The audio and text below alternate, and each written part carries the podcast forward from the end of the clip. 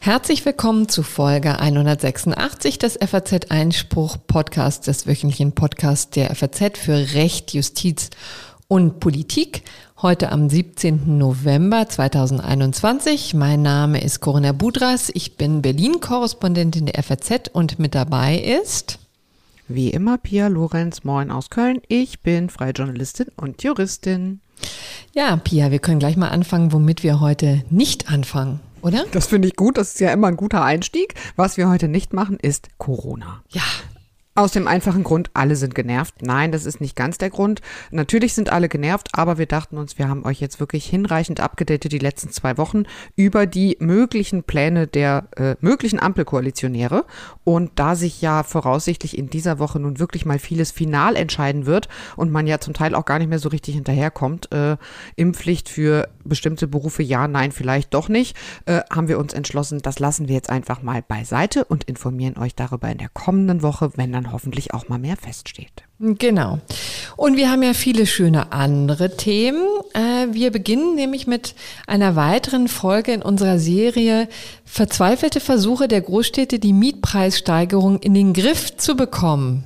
Seien wir doch mal ehrlich, es geht doch wieder um Berlin. Ja, natürlich auch, aber eben nicht nur. Das, ähm, was wir hier berichten werden, findet auch in Köln und München zum Beispiel statt. Und ich, es bleibt übrigens nicht bei den verzweifelten Suchen, Versuchen, sondern wir beschreiben auch ihr Scheitern vor den Bundesgerichten. Diesmal konkret das Vorkaufsrecht der Kommunen. So, und dann gab es vergangene Woche einen Durchbruch in den langjährigen Bemühungen der EU, den großen Digitalkonzernen mal zur Abwechslung ein paar Fesseln anzulegen. Jenseits des Datenschutzes ähm, geht ja auch immer darum, die Marktmacht zu brechen, ja, von Google, Amazon, Facebook und Co. Und das Europäische Gericht hat Google zu einer ersten Rekordstrafe verurteilt, doch das keines, keinesfalls das Ende vom Lied. Und die EU hat da noch wesentlich mehr im Petto. Und das bespreche ich mit dem EU-Abgeordneten Andreas Schwab von der EVP-Fraktion, der übrigens auch Berichterstatter des Digital Markets Acts ist. Ich bin sehr gespannt, was Herr Schwab dazu sagt, äh, ob das jetzt tatsächlich der erste Schritt ist, um die Macht der Großkonzerne zu brechen. Ich bin gespannt. Dann haben wir eine hübsche kleine BGH-Entscheidung zu einem ehemaligen Hengeler-Referendar, also der in der Großkanzlei Hengeler Müller war und deshalb jetzt nicht über ähm, große Verfahren entscheiden darf wegen Befangenheit. Ja. Wir haben zwei Nachträge, die mehr oder weniger schön sind und wir haben vor allem in dieser Woche gleich zwei gerechte Urteile und für den total unwahrscheinlichen wahrscheinlichen Fall, dass äh, eine oder einer von euch ansonsten vor den gerechten Urteilen aussteigt. Wir können davon diese Woche nur dringend abraten, weil beide Urteile sind echt cool, aber das zweite ist wirklich der Megahammer. Ich möchte zitieren, was Corinna in unser vorbereitendes Dokument geschrieben hat. Clan-Jungs kommen nach Häuserraub in den Knast. So, ja. wisst ihr Bescheid? Und zwar nicht nur Clan-Jungs ähm, und nicht nur Häuserraub, sondern auch noch ein Anwalt ist beteiligt, ein dubioser Geschäftsmann. Es ist eine völlig irre Geschichte. Es lohnt sich mega bis zum Schluss dran hm. zu bleiben. Ich muss ergänzen, Clan-Jungs kommen theoretisch in Haft. Ne? Also auch da gibt es Stimmt. natürlich auch wieder Ärger von der Bild. Aber das ähm, klären wir alles gleich und steigen jetzt ein mit dem Bundesverwaltungsgericht, das in der vergangenen Woche die Vorkaufspraxis bei Grundstücken in Milieuschutzgebieten gestoppt hat. Es ging natürlich, ich habe es schon angedeutet, um ein Berliner Verfahren. Es sind aber auch ganz viele andere Städte betroffen, denn wir reden von einem echten Grundsatzurteil. Corinna, erzähl. Genau. Also da geht es um einen besonderen Ideenreichtum. Ich hatte es am Anfang schon erwähnt, wie man versucht, den äh, Mietpreissteigerungen äh, ja, Herr zu werden in den Bezirken und man versucht dazu das äh, Städtebaurecht zu nutzen und dass dieser äh, Versuch, muss man sagen, ist krachend gescheitert. Dabei klang er doch vielleicht eigentlich sogar ganz gut. Also es geht um ein Vorkaufsrecht und wie äh, und zwar der Bezirke. Wie funktioniert das? Also hier in dem konkreten Fall geht es um einen äh, Altbau im Friedrichshain, in Kreuzberg-Friedrichshain, und zwar ein Mehrfamilienhaus aus dem Jahr 1889 mit 20 Mietwohnungen und zwei Gewerbeeinheiten. So. Und dieses Haus sollte jetzt verkauft werden? Genau, das sollte verkauft werden an eine Immobiliengesellschaft. Und bei solchen Konstellationen grätscht in diesen Bezirken der, das Bezirksamt äh, ja fast automatisch rein und guckt sich das genauer an. Warum können Diese die das? Bezirke sind Bezirke, die unter Milieuschutz stehen, richtig? Genau, Richtung, richtig. Da gilt eben die Milieuschutzsatzung. Etwas juristischer formuliert ist es, die dem Schutz der Erhaltung der Zusammensetzung der Wohnbevölkerung aus besonderen städtebaulichen Gründen dient. Ja. Also auf Deutsch gesagt, es geht darum, dass nicht, äh, nicht ganz so finanzkräftige Menschen vertrieben werden durch Gentrifizierung, durch äh, Luxussanierungen und so weiter. Richtig? Also so das typische Berliner Problem, das natürlich in Berlin besonders ausgeprägt ist, aber in allen anderen Großstädten so auch vorkommt. Genau. Und äh, wie funktioniert das konkret? Also ähm, das Bezirksamt hat dann eben da die Möglichkeit, ähm, reinzugrätschen und dann dem äh, Immobilienkäufer äh, da bestimmte Auflagen zu machen, beziehungsweise denen eine Abwendungsvereinbarung aufzudrücken. Ja? Was um, steht da drin? Da stehen eben drin, dass sich der ähm, Eigen, der neue Eigentümer dazu verpflichtet, und zwar für 20 Jahre lang, ähm, die nicht umzuwandeln in, also die Mietwohnungen nicht umzuwandeln in Eigentumswohnungen und auch Sanierungen, wertsteigernde Sanierungen, die dann zu höheren Mietpreisen führen, sind nicht erlaubt. Ja, also damit verpflichtet sich der Immobilienkäufer, diese Dinge einzuhalten. Und interessanterweise übrigens geht es da durchaus auch um energetische Sanierung. Ja. Mhm. Also das klingt ja natürlich irgendwie auch alles ganz nett und nachvollziehbar, ne, wenn man eben versucht, sozusagen völlig explodierende Mieten zu verhindern. Auf der anderen Seite ist natürlich 20 Jahre auch echt ein massiv langer Zeitraum. Und äh, das bedeutet ja dann auch, dass man so lange auch nicht modernisieren würde, all diese Gebäude. Ne? Ja. Und wenn sich dann der Käufer nicht drauf einlässt, das ist übrigens dann auch so eine Vereinbarung, die sogar im Grundbuch eingetragen wird. Und wenn sich der Käufer dann nicht drauf einlässt, dann hat bisher eben die Kommune, ähm, konnte die von ihrem Vorkaufsrecht äh, Gebrauch machen und dann eben für die landeseigene äh, Immobiliengesellschaft da ein paar Mil Millionen hinlegen. Ja, das ist ja alles nicht ganz kostengünstig. Und dann war auf einmal eben nicht der eigentliche Käufer derjenige, der sich über den Deal freuen konnte, sondern eben die landeseigene Immobiliengesellschaft. Das ist hier aber dann eben nicht passiert, sondern der, der Käufer hat gesagt, ich will diese Vereinbarung nicht, diese Abwendungsvereinbarung nicht abgeben.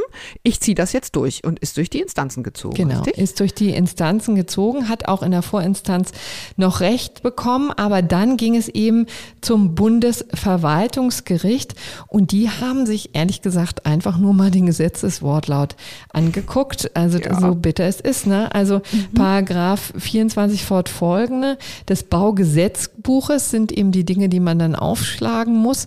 Da ist das Vorkaufsrecht äh, geregelt und dazu muss man wissen, das dient eigentlich dazu, unbebaute äh, Grundstücke zum Beispiel jetzt endlich mal ähm, zu bebauen und die nicht einfach so brach liegen zu lassen. Ne? Also wenn man da sieht, da verwildert quasi ein Grundstück, kann das Bezirksamt da eintreten und dann eben sagen, äh, wir kaufen uns den Kram, damit wir endlich mal diese Fläche hier nutzen können. Das ist eigentlich der klassische Fall. Oder so, so Geisterhäuser und so ein Zeugs, ne? Also die dann irgendwie, der, der Klassiker Erbengemeinschaft, man kann sich auf nichts ändern und dann steht halt mitten in der City ein riesiges Haus, das langsam vor sich hin verfällt und mit dem nichts passiert, in dem niemand lebt.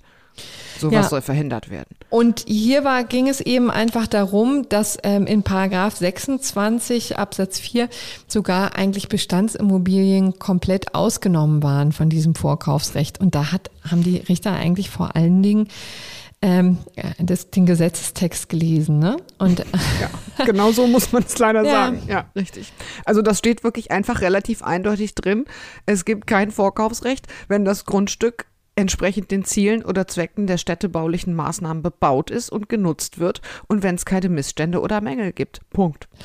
So. Ja, und hier ist es eben einfach so, jetzt war auch das in der Literatur übrigens auch relativ und in den Vorinstanzen auch relativ umstritten. Ne? Also man hatte schon irgendwie den Wunsch, das durchzudrücken. Ne? Und dann hat, wurde eben immer gefragt, inwieweit können denn die Absichten des Erwerbers, also und auch über die Prognose, ne, darüber, wie der sich jetzt in Zukunft verhält, ob der tatsächlich die Mieten erhöht und so weiter, inwieweit das, kann das eine Rolle spielen? Und Das haben ähm, äh, die gut meinenden Geister dann immer versucht, da rein zu interpretieren. Aber ähm, der Verwaltungsrichter haben ganz klar gesagt, nee, ähm, da können wir uns leider nicht drauf einlassen. Also wenn der Gesetzgeber das regeln möchte, kann er das gerne tun, aber er hat es bisher nicht getan und deswegen können wir diese Norm hier dafür nicht nutzen. So. Genau, das Bundesverwaltungsgericht hat jetzt relativ deutlich gesagt, es geht um den Zeitpunkt der Entscheidung, wo jetzt also die Behörde entscheidet über das Vorkaufsrecht, ja, nein, vielleicht, und nicht darum, was ein potenzieller Käufer in zehn Jahren tun könnte. Ja.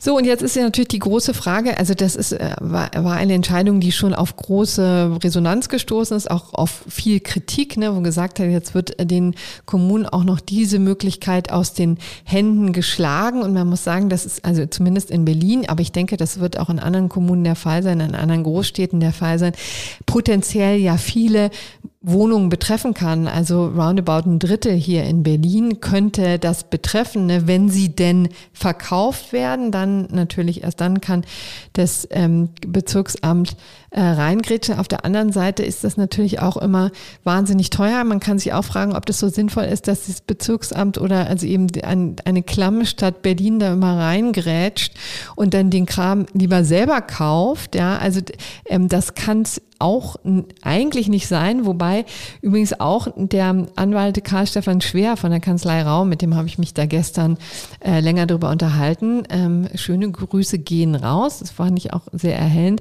der auch nochmal deutlich gemacht hat, ist ja nicht so, als könne jetzt die, die Kommune gar nichts mehr machen. Ne? Also schon jetzt sind, ist es ja so, dass diese Sanierung ja genehmigungspflichtig sind. Ja, also schon jetzt können eigentlich die ähm, in diesen Milieuschutzgebieten die Bezirke ziemlich deutlich ähm, die Marschrichtung vorgeben und auch den äh, Käufern da die Sache ähm, vorschreiben und, und, und jedenfalls genauer regeln, ja, was da zu tun und was vor allen Dingen zu lassen ist.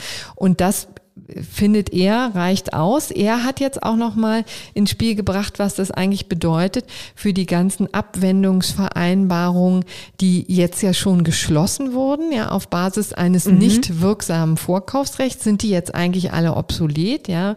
Ähm, also das wird man dann ähm, auch sehen müssen, ob sich da jetzt nicht noch etliche Verfahren anschließen. Na klar, ja. ich meine, da würden sich jetzt die Käufer und Investoren natürlich drauf berufen. Ja, möglicherweise ja sagt er, können sie jetzt gekündigt werden, wenn das Vorkaufsrecht gar nicht bestand. ja. ja. Also letztendlich. Also natürlich bereits umgesetzte Verkäufe betrifft das natürlich nicht. Ne? Da muss jetzt nichts rückabgewickelt werden oder so. Aber für die Zukunft Nö. steht jetzt wahrscheinlich alles mal mindestens auf dem Prüfstand, was auch schon abgeschlossen wurde. Nee, Und entschuldige bitte, Pia. Ähm, das ist sozusagen der Punkt. Für abgeschlossene Verkäufe, in denen die Abwendungsvereinbarung geschlossen wurden. Ne? Also indem der, mhm. ähm, der Käufer, genau. der, die Immobiliengesellschaft sich verpflichtet hat, auf 20 Jahre im Grundbuch auch festgehalten, ne? keine Sanierungen mehr mhm. vorzunehmen. Die Frage ist sozusagen, muss er sich daran jetzt noch gebunden fühlen? Ja. Ach, okay, da, das da ist auch schon. Das ist ja spannend, okay. Mhm. Ja, und daran könnte sich jetzt noch ein bisschen was anknüpfen. Ne? In, äh, und wie gesagt, in der Zukunft wird es jedenfalls für Bestandsimmobilien diese Möglichkeit des Vorkaufsrechtes nicht geben. Es sei denn, der Gesetzgeber, die Ampelparteien, die möglicherweise bald eine Koalition formen, ähm, grätschen da rein. Also, ähm, schon echt wieder eine arge Schlappe für die Kommunen. Ne? Und es ist auch fast schon ein bisschen bedauerlich für Berlin, finde ich. Also ich meine, Berlin gibt sich ja immer aus gegebenen Anlass und guten Gründen auch wirklich Mühe, kreativ zu werden, um irgendwie den, den Mietenwahnsinn zu stoppen. Und er leidet dann halt immer bei den Bundesverwaltungs-, äh, bei den Bundesgerichten doch relativ äh, fiese Schlappen. Aber auch schon wegen Dingen, die ja, doch auch schon im Gesetz stehen, muss man auch mal sagen. Ja, und von denen ich jetzt auch nicht hundertprozentig überzeugt bin, dass sie in der, ähm, dass sie Wirksamkeit entfalten. Ne? Also Nein, wir haben hier ja. übrigens äh, das nochmal, das müssen wir gar nicht vertiefen, aber die Tatsache, dass sogar energetische Sanierungen ausgeschlossen sind, ne? damit laufen wir auf ein äh, grandiosen ähm, Zielkonflikt hinaus. Ne? Also denn, also und im Gebäudesektor, das ist ja der einzige äh, Sektor, der im vergangenen Jahr auch die, ähm, die Zielvorgaben nicht erfüllt hat für die Reduktion, die CO2-Reduktion, die Treibhausgasreduktion, ja. Und also das ist ein riesiges, riesiges Feld. Und dann ist, haben wir das natürlich immer, also auch schon seit Jahren, ähm, mit einem Clash der unterschiedlichen Bedürfnisse zu tun. Einerseits wollen wir einen vernünftigen Klimaschutz, auf der anderen Seite haben wir die Mieterinteressen. Also das sind ähm, riesige Verteilungskämpfe, die da wahrscheinlich noch ähm, geführt werden, die wir jetzt nur quasi ankratzen können. Aber das wird auch nochmal spannend, wie das in nächster Zeit weitergeht. Und wie gesagt, ob jetzt so eine landeseigene Gesellschaft die, ähm, die, also das Nonplusultra ist, also im Grunde genommen die Lösung für das Problem in Berlin, weiß ich ja auch immer, ehrlich gesagt nicht. Ich auch nicht, keine abschließende Meinung dazu. Problem zu komplex und vermutlich, wenn man versucht, das eine zu lösen, wird man immer mit einem anderen kollidieren. Ja, deswegen können wir doch hier doch einfach mal einen Schlussstrich ziehen. Ja, und dann kommen wir jetzt nach Europa. Genau, du hast äh, nicht nur mit Herrn Schwab gesprochen, sondern wir werden euch noch ein bisschen einführen in das Thema, nämlich das Europäische Gericht hat ein Mega-Bußgeld gegen Google verhängt. 2,42 Milliarden Euro, weil die Google-Suchmaschine dem hauseigenen Preisvergleichsdienst Google Shopping einen unrechtmäßigen Wettbewerbsvorteil verschafft habe und damit Google, genauer gesagt Alphabet, das ist ja der Mutterkonzern, seine marktbeherrschende Stellung auf dem Markt der Suchmaschinen ausgenutzt hat. 2,42 Milliarden ist eine Ansage, ne? Ja, ich finde das immer so ein bisschen, äh, ich finde das äh, auch so ein großartiges Spannungsfeld, ne? Weil wenn man an Google denkt und vor allen Dingen die Vorwürfe, die Google und auch den großen Digitalkonzernen gemacht werden, denkt man natürlich nicht zuerst an das Shopping-Vergleichsportal, ne? Und wie schlimm das äh, irgendwie da ist und wie sehr der Kunde da bedöppt wird oder wie auch immer man das formulieren möchte, ja. Aber es ist interessanterweise wirklich ja auch nur ein ähm, Stein, ein Baustein in dem Kampf, sozusagen mal diese Marktmacht der Digitalkonzerne zu brechen. Das ist auch nur ein Verfahren von mehreren Verfahren. Es sind insgesamt über acht Milliarden, die die EU-Kommission verhängt hat. Das war jetzt sozusagen das Erste, was es äh, mal zu einem äh, Urteil jetzt gebracht hat. Stehen ja noch weitere aus. Wir hatten ja auch ähm, im Herbst jetzt, äh, ich glaube im September gab es ähm, eine ganze Woche, wo äh, verhandelt wurde über einen anderen Fall, ähm, wo es tatsächlich um diese ganzen Android-Verfahren ähm, geht. Das ist ja das zweite ähm, ähm, Spielfeld, auf dem es immer wieder Knatsch gibt. Ne? Also wenn man sich Google anguckt, hat die EU-Kommission schon einiges ja, äh, versucht. versucht und äh, den vorzuwerfen, muss man sagen. Ne? Also vielleicht, um das noch einmal deutlich zu machen, in dem Verfahren, du hast es schon gesagt, geht es um die marktbeherrschende Stellung in diesem Bereich von Google. Das ist ein Verfahren, das 2008 übrigens schon begangen wurde. Also jedenfalls bis dahin reichen die Vorwürfe. Ähm, 2010 gab es die erste Entscheidung und das zog sich und zog sich und zog sich. Und da kann man ja schon mal nachfragen, ob das alles so wahnsinnig effektiv ist, was die EU-Kommission gegenüber den, ähm, den Digitalkonzernen anzubieten hat. Und da rutschen wir doch gleich mal jetzt in unser Interview der Woche. Heute ist Andreas Schwab unser Gast. Er sitzt seit nunmehr 17 Jahren für die CDU als Abgeordneter im Europaparlament. Korrekterweise muss man ja sagen, für die EVP-Fraktion. Herzlich willkommen, Herr Schwab. Guten Morgen, Frau Budras. Sie sind ähm, für unseren Podcast ja schon aus zwei Gründen qualifiziert, Herr Schwab. Zum einen sind Sie Berichterstatter beim Digital Markets Act, kennen also die Pläne der EU äh, für die Regulierung der Digitalkonzerne sehr, sehr gut. Darüber wollen wir gleich sprechen. Und außerdem bezeichnet sie das Online-Nachrichtenportal Politico als Googles biggest foe, als ähm, Googles größter Feind im Europaparlament. Fühlen Sie sich damit hinreichend beschrieben? Nein, ähm, überhaupt nicht. Ich glaube, dass es bei der Frage, ähm, wie wir die digitale Welt regeln, wie wir sie auch im Einzelfall regulieren, nichts mit der äh, Gegnerschaft zu einzelnen Unternehmen zu tun haben kann, sondern dafür ein ähm, breites Wertegerüst notwendig ist. Und dieses Wertegerüst hat die Freiburger Schule mit der sozialen Marktwirtschaft geschaffen. Und wir äh, wollen gemeinsam mit der Europäischen Kommission dafür sorgen, dass die Prinzipien der sozialen Marktwirtschaft im digitalen Zeitalter eben nicht unter die Räder kommen, sondern die Prinzipien, die uns im Offline-Rahmen stark und äh, unser Leben und unsere Gesellschaften gerecht gemacht haben, auch im digitalen Zeitalter weiter gelten. Das ist jedenfalls äh, das Ziel, für das ich kämpfe. Hm. Also Sie sagen im Grunde genommen, Sie machen nur Ihre Arbeit, ne? Äh, so kann man es zusammenfassen, aber ich weiß, dass es heutzutage in Zeiten von Social Media nicht mehr besonders sexy ist. Vielleicht beginnen wir mal mit dem Google-Verfahren oder besser gesagt mit den Google-Verfahren, denn es sind ja mehrere. Vergangene Woche kam das erste Urteil im Google-Kartellverfahren. Wie würden Sie das bewerten? Meilenstein oder längst überfällig? Es ist schwer zu sagen, denn das Verfahren, ähm, das jetzt vor dem ähm, Europäischen Gericht abgeschlossen wurde, ist ja gewissermaßen die Bestätigung einer Entscheidung der Europäischen Kommission aus dem Jahr 2017. Und dieses Verfahren, das 2017 durch die Europäische Kommission mit der Entscheidung geendet hat, begann ja bereits ähm, kurz nach 2010. Mhm. Das heißt, wir haben insgesamt jetzt eben über elf Jahre ein Verfahren zu einem Abschluss vor Gericht gebracht, wenn man das äh, bei der unglaublich schnellen Entwicklung im digitalen Zeitalter als Meilenstein bezeichnen wollte, dann wären wir ähm, Schnecken ähm, im Tempo. Ja. Und deswegen kann man es nicht ganz so positiv sehen. Aber es ist die Bestätigung, dass die Vorgehen ähm, und die Vorgehensweise der Europäischen Kommission gerichtsfest sind. Und das sollte uns Selbstbewusstsein geben. Hm. Wo liegen denn aus Ihrer Sicht eigentlich die Schwierigkeiten? Sind die Verfahren einfach zu komplex? Sie haben ja jetzt zu Recht gesagt, das hat elf Jahre gedauert. Oder ist das Kartellrecht äh, diesen Internetgiganten nicht gewachsen?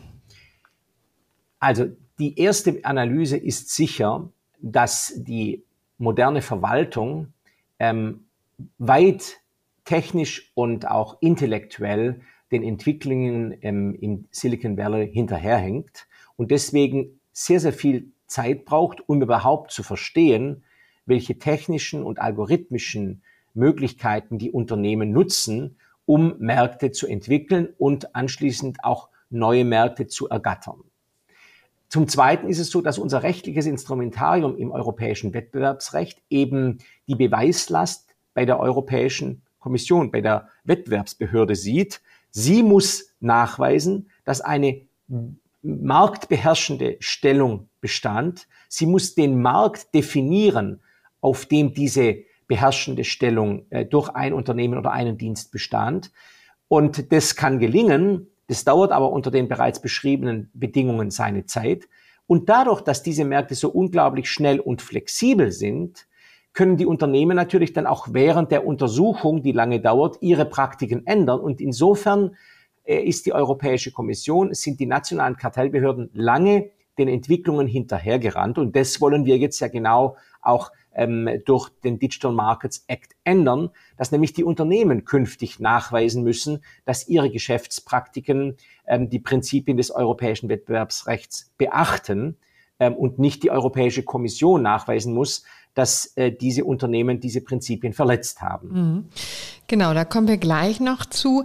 Wie sehr ist denn eigentlich auch ein Problem, dass ja bei Google die Sache immer ein bisschen anders liegt als so in normalen Kartellverfahren. Ne? Wir haben es ja hier damit zu tun mit einem Internetkonzern, der Milliarden in seine Produkte investiert in das Betriebssystem, die Suchmaschine, den Navigationsdienst und so weiter und sie aber an Geschäftspartner und Kunden verschenkt. Also dieses kostenlose Element ähm, spielt ja bei dem Geschäftsmodell von Google auch eine Rolle. Ist das rechtlich ein Problem? Also oder kommt man da inzwischen mit den herkömmlichen Maßstäben drüber?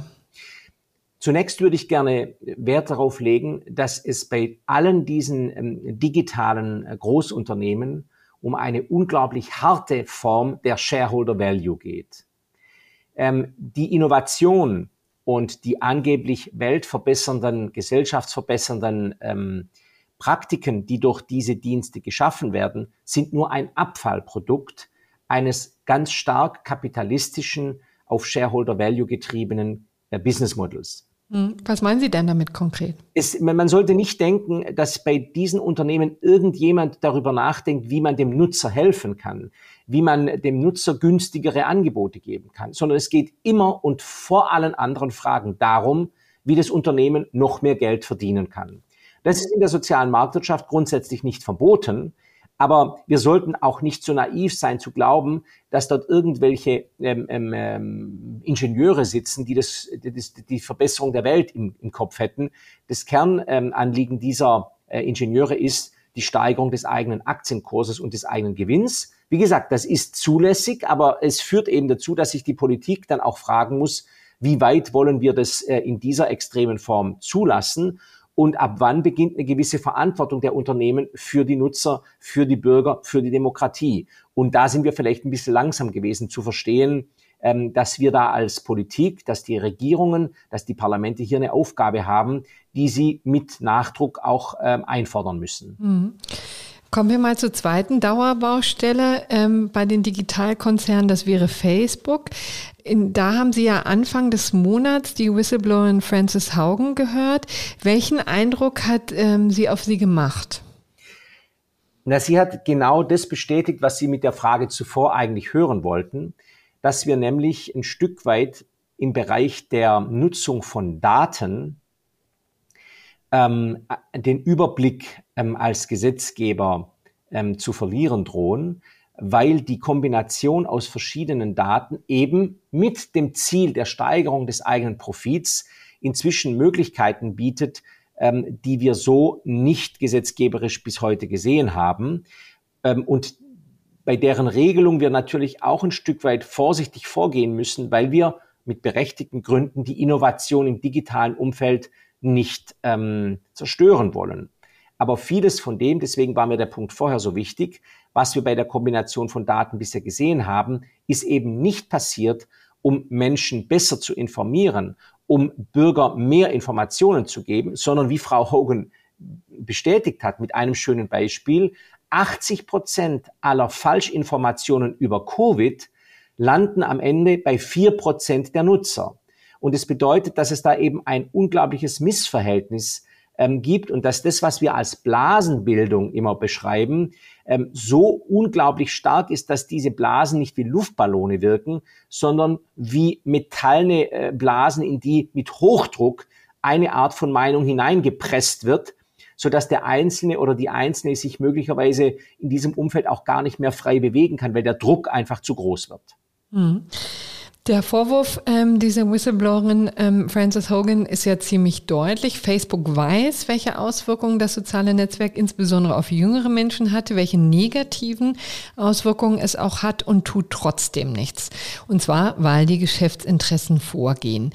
Ähm, kann man da als Gesetzgeber eigentlich so viel machen? Oder sind das nicht nur die Gesetzmäßigkeiten des Marktes? Nein, also in der sozialen Marktwirtschaft gilt, dass der Markt auch einen Rahmen braucht und Unternehmen in, in diesem Rahmen diesen Markt nutzen dürfen. Und äh, hier ist es natürlich nun so, dass wir mit den Informationen, die wir schon hatten und den neuen Informationen, die auch von Frau Hogan hinzugegeben wurden, nun besser wissen, ähm, wie wir diesen Rahmen abstecken können und welche Probleme auch die Unternehmen haben, wenn es keinen Rahmen gibt.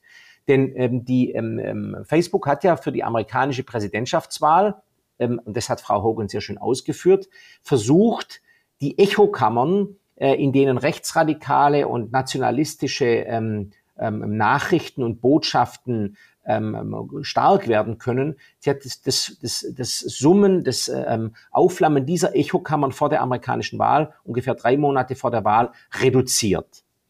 Und damit hat aber die Firma natürlich in die Meinungsfreiheit seiner Nutzerinnen und Nutzer eingegriffen. Und dafür gibt es keine rechtliche Grundlage.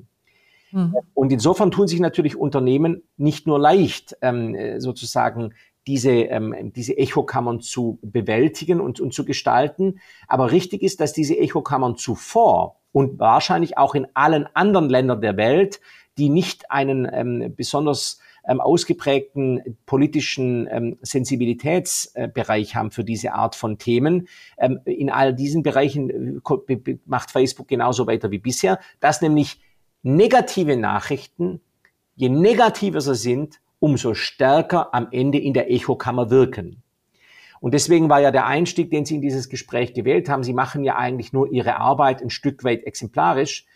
Wenn ich äh, in einem solchen Gespräch sage, wir müssen all diese Firmen zerschlagen und kaputt machen, ist der Output deutlich höher, als wenn ich einfach ähm, äh, sage, ich gehe meiner Arbeit nach. Und das ist ein Stück weit eben auch diese Schieflage, die die sozialen Medien in den vergangenen Jahren in allen westlichen Gesellschaften mit verursacht haben dass eben normale Nachrichten nicht mehr zählen, sondern nur noch übermäßig zugespitzte äh, Aussagen. Und das tut keiner Demokratie gut. Und deswegen geht es dann nicht nur bei der Frage der Meinungsfreiheit um viel, sondern natürlich auch in allen anderen Fragen, in denen, in denen solche digitalen Echokammern für die moderne Gesellschaft eine Rolle spielen und eben auch in den Bereichen, wo sie den Markt ein Stück weit organisieren.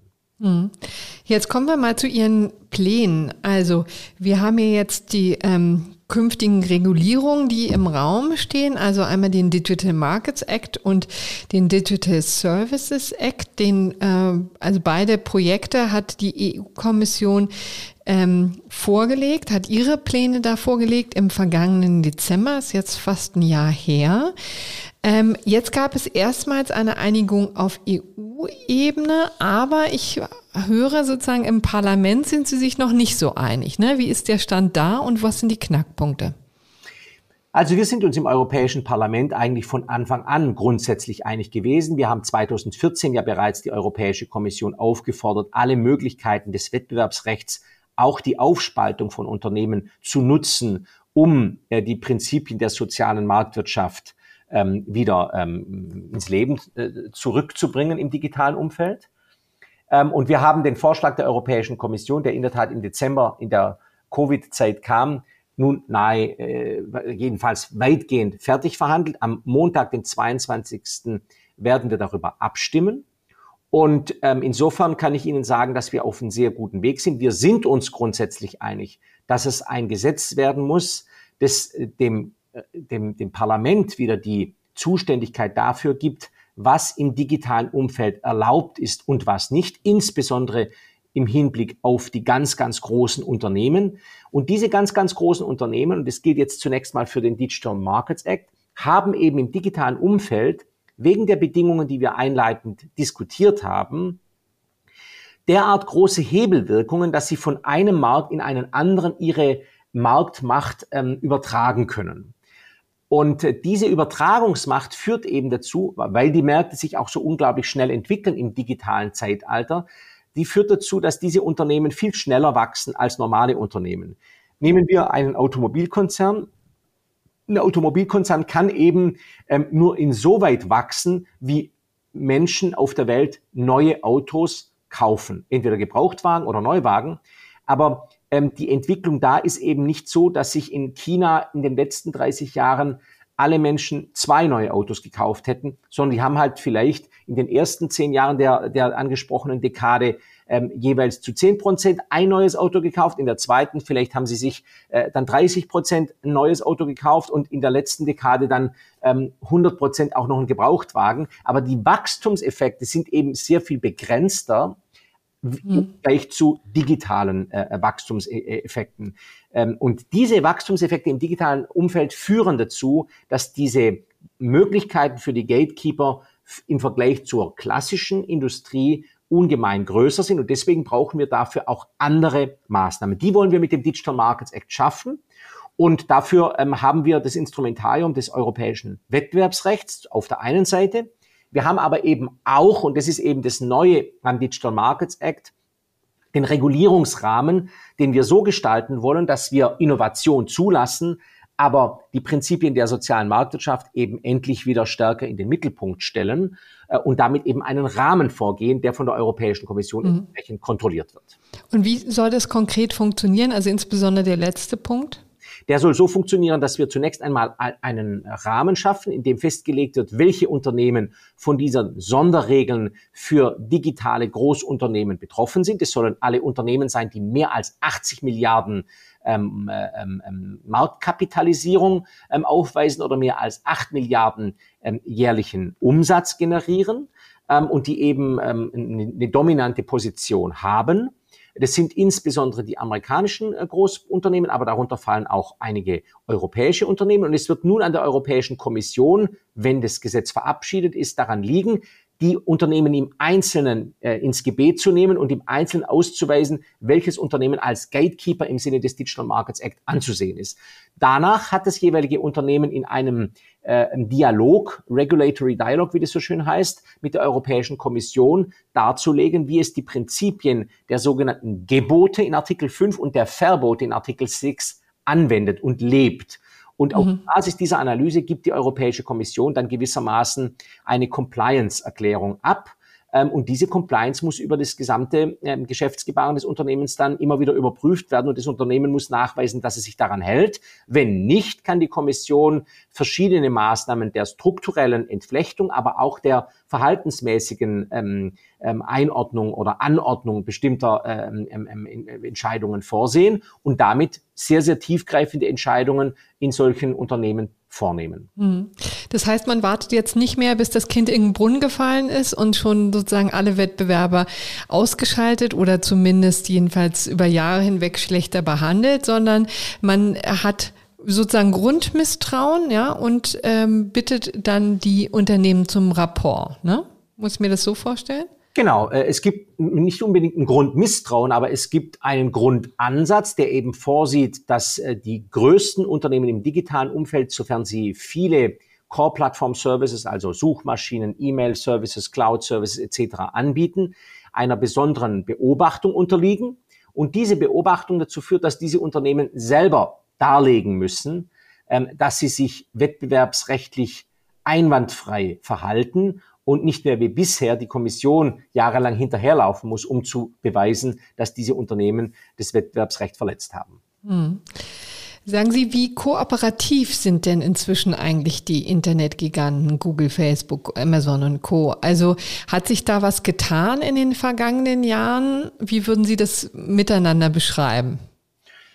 Ich würde das Mitarbeiter, äh, das Miteinander beschreiben in Form einer konstruktiven äh, ähm, Entwicklung, die allerdings seitens der Unternehmen natürlich nach wie vor vom Grundgedanken des Shareholder Values äh, ähm, geprägt wird. Ähm, nur das, was absolut verboten wird, ist am Ende auch in einer Geschäftspraxis dieser Unternehmen akzeptiert und respektiert. Ähm, alle ähm, Möglichkeiten, diese Regeln zu umgehen, werden genutzt. Und diese Umgehungsmöglichkeiten sind enorm, weil wir natürlich die im Einzelnen wirkenden Algorithmen und ihre äh, ähm, Prozesse nach wie vor nicht in dem Maße mhm. übersehen, wie notwendig wäre, um äh, ein einfaches Urteil zu fällen. Daran wird sich auch wahrscheinlich wenig ändern, ne? Daran wird sich wenig ändern, ähm, weil wir natürlich so schnell nicht die Fachleute in die Europäische Kommission bekommen, die wir haben wollen. Und insofern ist Frau Hogan mit ihrem ähm, auftreten und, und das ist wirklich als mutig zu bezeichnen, ähm, ein positives Beispiel dafür, wie es uns gelingen kann, eben auch Insider-Informationen äh, stärker äh, zu nutzen ähm, und dabei aber auch das Verständnis für den innovativen Teil dieser Unternehmen nicht zu verlieren. Denn äh, wie gesagt, es geht hier nicht um Feindschaft oder Ignoranz, sondern es geht darum, die algorithmischen Techniken zu verstehen und sicherzustellen, äh, stellen, dass die Prinzipien des Wirtschaftens in der Europäischen Union, die von dem Grundgedanken der äh, sozialen Marktwirtschaft geprägt sind, eben 100 Prozent oder zumindest 90 Prozent auch im digitalen Umfeld sicherzustellen. Das ist unser Ziel und dem werden wir uns mit dem Digital Markt mhm. definitiv sehr, sehr stark annähern. Wie stark mischen sich denn eigentlich die Unternehmen jetzt auch schon in diesen Gesetzgebungsprozess ein? Wir kennen es ja auch von der, ähm, von der Datenschutzgrundverordnung. Das war ja auch ein großer Kampf im Vorfeld, viel Lobbyarbeit. Wie nehmen Sie das jetzt hier wahr? Also der große Erfolg des Parlaments bestand natürlich darin, 2014 gewissermaßen an allen äh, Lobbybetreuern äh, und äh, Unternehmensmitarbeitern vorbei diese Forderung schon mal mit Mehrheit im Parlament platziert zu haben. Und mein Eindruck ist, dass es nur sehr wenig Möglichkeiten gab, ähm, innerhalb der Beratungen zum Digital Markets Act ähm, unternehmerischen Einfluss zu nehmen. Natürlich gibt es bestimmte Anliegen, die bekannt sind. Die kann man aber auch mit der Lektüre des Gesetzgebungsvorhabens sofort verstehen. Beispielsweise ist dort ein Verbot der Selbstprivilegierung eigener Dienste äh, vorgesehen. Ähm, da, jeder versteht, was damit gemeint ist. Da braucht es keine Lobbyisten, um zu erklären, dass das bestimmten Unternehmen wehtut. Hm. Ich glaube, das wissen die Unternehmen auch. Ich glaube aber auch, dass diese Unternehmen natürlich über technologische Möglichkeiten verfügen, ähm, diese rechtlichen Vorgaben am Ende ein Stück weit zu umgehen zu versuchen. Und deswegen wird es eine Aufgabe für die Europäische Kommission werden, so gut wie möglich diese Entwicklung zu verfolgen und sicherzustellen, dass der Geist des Gesetzes am Ende auch angewendet wird. Hm. Also wie geht's jetzt weiter? Wir haben den EU den Vorschlag der EU-Kommission, wir haben jetzt die gemeinsame Position der EU-Mitgliedstaaten. Jetzt werden Sie bald Ihre Vorschläge präsentieren und dann geht's ja in den Trilog, ne? Den berühmten. Ganz genau. Aber die Vorschläge des Rates, also der Vertretung aller Mitgliedstaaten der Europäischen Union, des Europäischen Parlaments, sind nicht weit auseinander. Da gibt's einige kleinere Details, über die wir dann sprechen müssen und die wir in Übereinstimmung bringen müssen. Ähm, richtig ist, dass die Mitgliedstaaten gerne etwas mehr ähm, Zuständigkeit hätten noch für ähm, ihre eigenen Wettbewerbsbehörden. Ähm, das Europäische Parlament und die Europäische Kommission sehen mehrheitlich die Aufgabe darin, ähm, die Vereinheitlichung des Regelwerks sicherzustellen und deswegen die Durchsetzung dieser Verfahren, die mit dem Digital Markets Act möglich werden, auf europäischer Ebene zu führen. Ähm, darüber wird man sicherlich sprechen müssen. Es gibt einige ähm, ähm, Diskussionen über die Frage, wie hart äh, die Regeln, diese Gebote und Verbote für die ähm, äh, Unternehmen werden sollen. Da ist der Rat sicherlich etwas weicher ähm, und, und äh, innovationsorientierter noch als das Europäische Parlament, das auch auf, der, auf Basis der Erfahrung der Vergangenheit hier ähm, etwas härter zuschlagen will. Aber unterm Strich wollen wir am Ende das Gleiche. Wir wollen einen Regulator, eine europäische Behörde, die tatsächlich auf Augenhöhe mit diesen Unternehmen verhandelt und die europäischen Regeln eins zu eins umsetzt. Mhm. Herr Schwab, ich danke für das Gespräch. Vielen Dank Ihnen, Frau Budras. So, jetzt äh, verlassen wir das Thema Digitalkonzerne und kommen zurück ja, zu den Niederungen der Großkanzleien. Und dem BGH. Das werden Sie bestimmt nicht gerne hören. So, der BGH hat entschieden, dass ein noch sehr junger Richter in Frankfurt am Main äh, nicht in einem Prozess entscheiden darf, weil er befangen ist oder befangen sein könnte, das reicht ja bekanntlich aus, äh, in den sogenannten Lkw-Kartellverfahren. Äh, dabei geht es um Schadensersatzklagen gegen das Lkw-Kartell naheliegenderweise. Ähm, da hatte die EU-Kommission schon im Juli 2016 vorgestellt, dass sich diverse Lkw-Hersteller also Preisabsprachen getroffen hatten und jetzt äh, werden die natürlich landesweit bei den Gerichten verklagt, unter anderem auch am Landgericht Frankfurt am Main. Da gibt es wohl von 28 25 hessischen Städten Schadensersatz klagen. Also die wollen Geld zurück, Kartellschadensersatz und sagen halt, wir, ihr habt uns hier zu viel ähm, Geld abgeknöpft, weil ihr die Preise abgesprochen habt, liebe Lkw-Hersteller. Das ist in der Sache auch gar nicht so relevant, aber ich muss es ein bisschen erzählen, damit klar wird, wo hier das etwas grundlegendere Problem wird. Denn der beisitzende Richter in der zuständigen Kammer am Frankfurter Landgericht hat dann zu Verfahrensbeginn mitgeteilt, dass er als Referendar und wissenschaftlicher Mitarbeiter ähm, noch im Jahr, ich glaube 2019 und sogar 2020 in der Großkanzlei Hengeler mhm. Müller gearbeitet hat. Soweit so unspannend. Immerhin redlich, das können wir hier mal auch würdigen. Ne? Also ich, ich finde es eigentlich eine Selbstverständlichkeit, ja, aber Genau, ja, eigentlich ist es eine Selbstverständlichkeit, aber who knows, du hast recht, man kann ja auch mal redliches Verhalten positiv hervorheben und entsprechend wertschätzen. So, und hat sich dann gemeldet und hat gesagt, Leute, ich weiß hier nicht, kann ich das machen, denn ich habe bei Hengeler relativ viel LKW-Sachen gemacht. Wie gesagt, ja, ja, das ist ja ein guck, Zufall. Genau. Ist ja total surprising, weil natürlich ganz viele ähm, Großkanzleien eingebunden sind in diese Lkw-Kartellverfahren. Die haben natürlich also alle Lkw-Hersteller, die da eben jetzt Beklagte sind und ähm, Schadensersatz zahlen sollen, haben natürlich alle in den allermeisten Fällen sehr große Kanzleien beauftragt und die wiederum beauftragen natürlich Armeen von wissenschaftlichen Mitarbeitern und Associates und so weiter, da ähm, Recherche zu machen und Verteidigungsstrategie auszuarbeiten. Also Hengler hat hier, glaube ich, MAN vertreten. Und ähm, Daraufhin, als der Richter das angezeigt hat, haben dann zwei andere Beteiligte in diesem Verfahren Befangenheitsanträge gestellt. Ich glaube, eines davon war Daimler. Äh, und haben gesagt, Leute, so geht das aber nicht. Dieser Richter ist dann befangen. Äh, vorm Landgericht und vorm OLG waren sie damit noch erfolglos. Die haben so ein bisschen gesagt, naja, ganz ehrlich, Leute, der Typ war da Referendar und ein bisschen Wismit, hat da wohl jetzt keine persönlichen Beziehungen zum äh, Management von äh, MAN geknüpft oder so. Das reicht uns nicht. Der Kartellsenat am BGH sieht es jetzt anders und sagt, jo, das reicht uns sehr wohl. Da liegt ein böser Schein der fehlenden Unabhängigkeit vor. Achtung, Juranerds, das ist ein Fall der sogenannten atypischen mhm. Vorbefassung. Also nämlich dann, wenn wenn Richter nicht als Richter mit einem Verfahren schon mal irgendwann befasst waren. Also zum Beispiel, du hast mal irgendwie in einer anderen Kammer ein Prozesskostenhilfeverfahren gemacht oder ein Eilverfahren, das sich mit demselben Streitgegenstand befasst hat oder so als Richter, sondern wenn du eben in anderer Funktion bereits mit, mit einer Sache befasst warst. Und da sagt der BGH jetzt, das hier ist ein so ähnlicher Fall, dass geht nicht. Also ähm, es geht zwar nicht um sozusagen dasselbe Verfahren, also ähm, es war jetzt nicht so, dass, dass in dem Verfahren, das jetzt vor dem Landgericht Frankfurt anfängt, der Referendar irgendwie äh, eine Verteidigungsstrategie damals für MAN ausgearbeitet hatte, aber der BGH sagt eben, und deshalb ist es auch relevant, dass es das LKW-Kartellverfahren ist, ähm, das sind halt so ja, gleichgelagerte natürlich. Sachverhalte, die alle daraus resultieren, dass die EU-Kommission bindend festgestellt hat, ihr wart Teilnehmer am LKW-Kartell, dass sich eigentlich zwischen zwischen diesen ganzen Prozessen in der Sache ja. total wenig tut.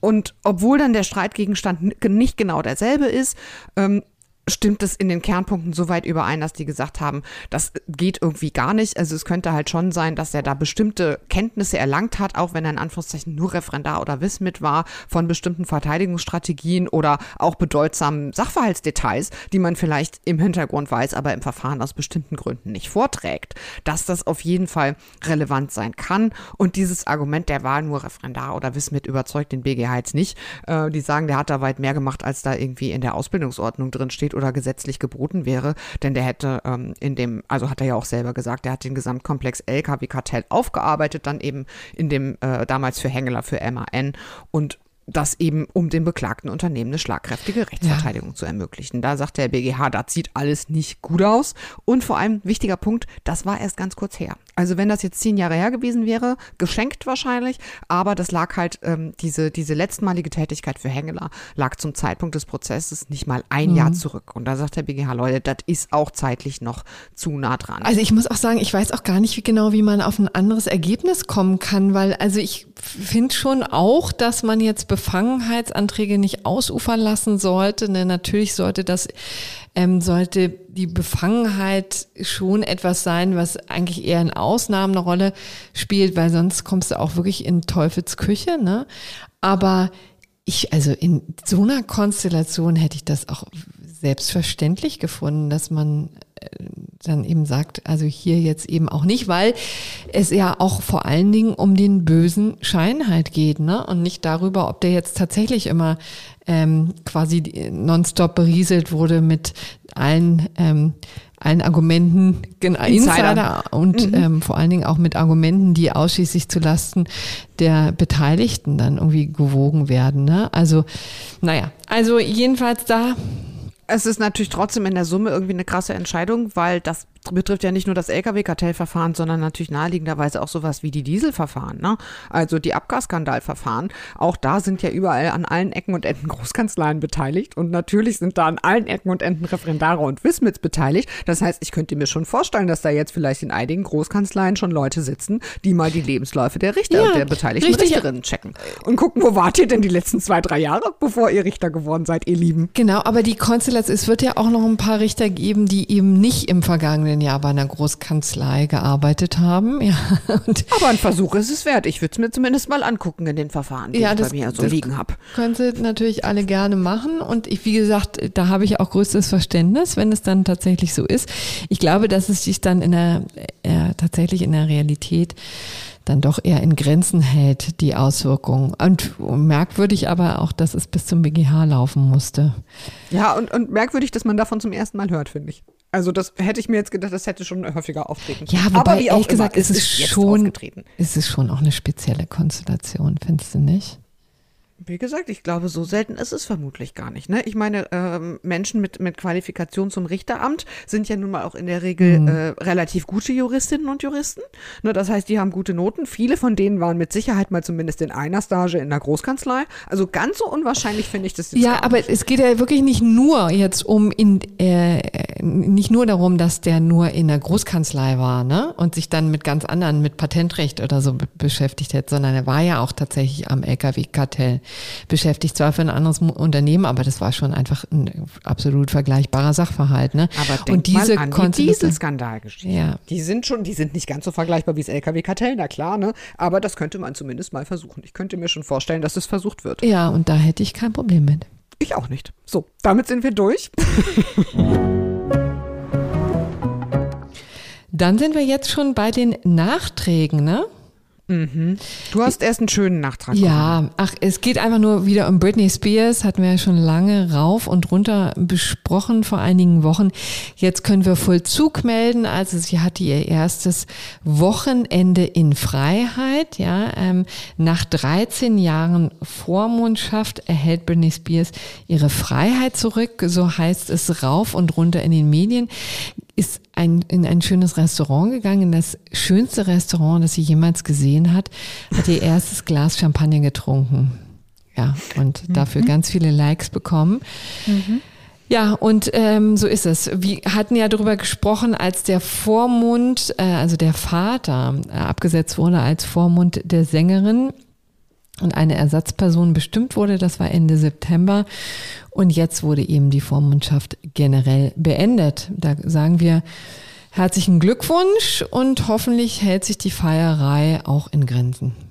Ich glaube, Britney feiert ja jetzt schon länger nach dem, was man so den sozialen Medien entnehmen ja. konnte. Ähm, das also, wird sich dann ich will auch, sagen, auch irgendwann wieder runterregeln. Genau, ich will jetzt auch nicht so moralinsauer hier jedem Feiern verbieten, aber denkt an Corona und genau. an mögliche Abstürze.